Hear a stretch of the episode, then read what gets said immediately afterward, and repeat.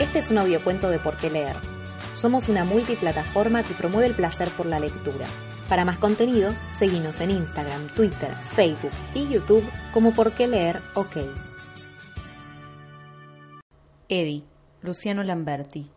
Estoy acá frente al espejo, esperando a que Eddie aparezca.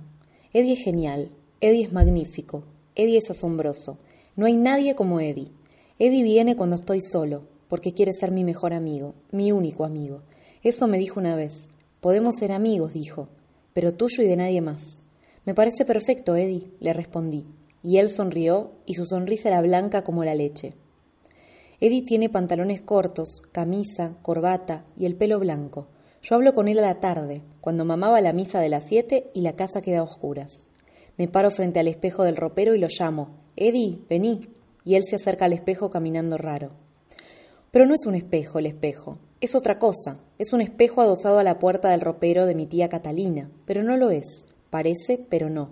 Se lo pregunté a Eddie y me dijo, sí, muy bien, has adivinado. No es un espejo. Tiene ribetes dorados y una esquina carcomida por la negrura.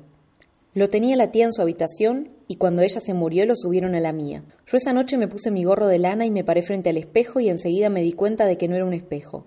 Adentro estaba Eddie.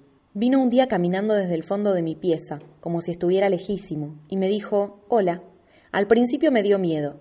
Tenía el tamaño de un chico pero cara de viejo. Con el tiempo me di cuenta de que era bueno. Hay gente buena y mala, y Eddie es bueno. Me comprende, me escucha. Entonces se transformó en mi mejor amigo, y yo era feliz.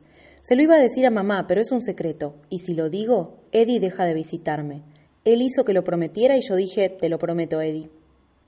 Ahora lo estoy esperando. Es temprano, todavía no amanece. Hace un frío de locos y tengo la gorra puesta. Es martes. Tengo el uniforme azul del colegio Iturraspe, los zapatos negros del colegio Iturraspe y la corbata azul del colegio Iturraspe. Me puse colonia. Es martes, pero no cualquier martes. Es un martes especial un martes que la gente va a recordar por mucho tiempo. Mamá está en su pieza, roncando. Ella no lo entendería. Ella habla con la Virgen, ella baila con Jesús en el pecho, ella duerme con el televisor prendido, se queda dormida mirando Tinelli, y una vez me contó que el fantasma de papá se le mete en la cama, que la toca, que le babea la oreja. Ella tiene el pelo largo y canoso, reza mucho, junta las manos y le pide a la Virgen para que me ayude a no quedarme dormido en cualquier parte. Yo me quedo dormido en cualquier parte, y cuando me despierto me entero de que hice algo feo. Mamá me hace rezar.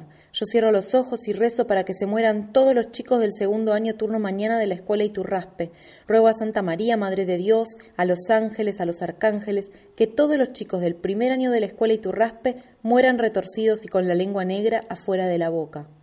Vos no sos una persona, me dijo Eddie. Sos un ángel. ¿Un ángel? Eso es, me dijo Eddie. Sos un ángel. No te podés andar mezclando con la gente común. Sos perfecto, dijo Eddie. Yo no podía decirle a nadie que era un ángel, pero desde ese día estaba feliz. No me importaba que me dijeran loquito, enfermo, pajero, alzado. No me importaba que se rieran de mí, ni que me acusaran de tirarme pedos en el medio de la clase, ni que me ensuciaran la carpeta de semen, ni que me robaran la plata que mamá me escondía en la mochila para poder comprarme mi coca y mi pebete de jamón y queso en el recreo de las diez y diez. No me importaba nada y andaba feliz hasta que Eddie me dijo que debía mostrarles. ¿Qué tengo que mostrarles, Eddie? Tus alas, dijo él. Tienen que verte como sos. Ahora podés convertirte. Tu padre murió para que puedas convertirte.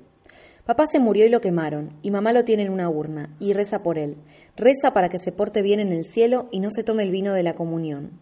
Eddie dice que lo vio una vez. Estaba sentado frente a una ventana que daba una pared de ladrillos y lloraba. Eddie dice que no sabe por qué. A muchas cosas de Eddie no las entiendo. A veces habla en otro idioma. A veces me dice que lo busca la policía y corre a esconderse. A veces llora también, porque sufre de una enfermedad de los huesos. Yo sufro una enfermedad de la cabeza. Me apago y me prendo. En la fiesta de cumpleaños de Laurita Minuja me quedé dormido y cuando desperté estaba meado y cagado. Las chicas gritaban. Yo quise abrazarlas para que dejaran de gritar, pero entonces mamá vino de alguna parte y me llevó a otro lugar. Pero cuando esté del otro lado del espejo no voy a sufrir más enfermedades.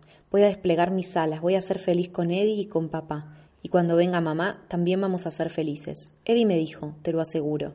Te aseguro que tu sonrisa será blanca y todos vamos a ser felices. Entonces me enseñó el lugar donde papá guardaba la caja de zapatos. Yo abrí la caja y levanté la pistola. Y dije, no es una pistola.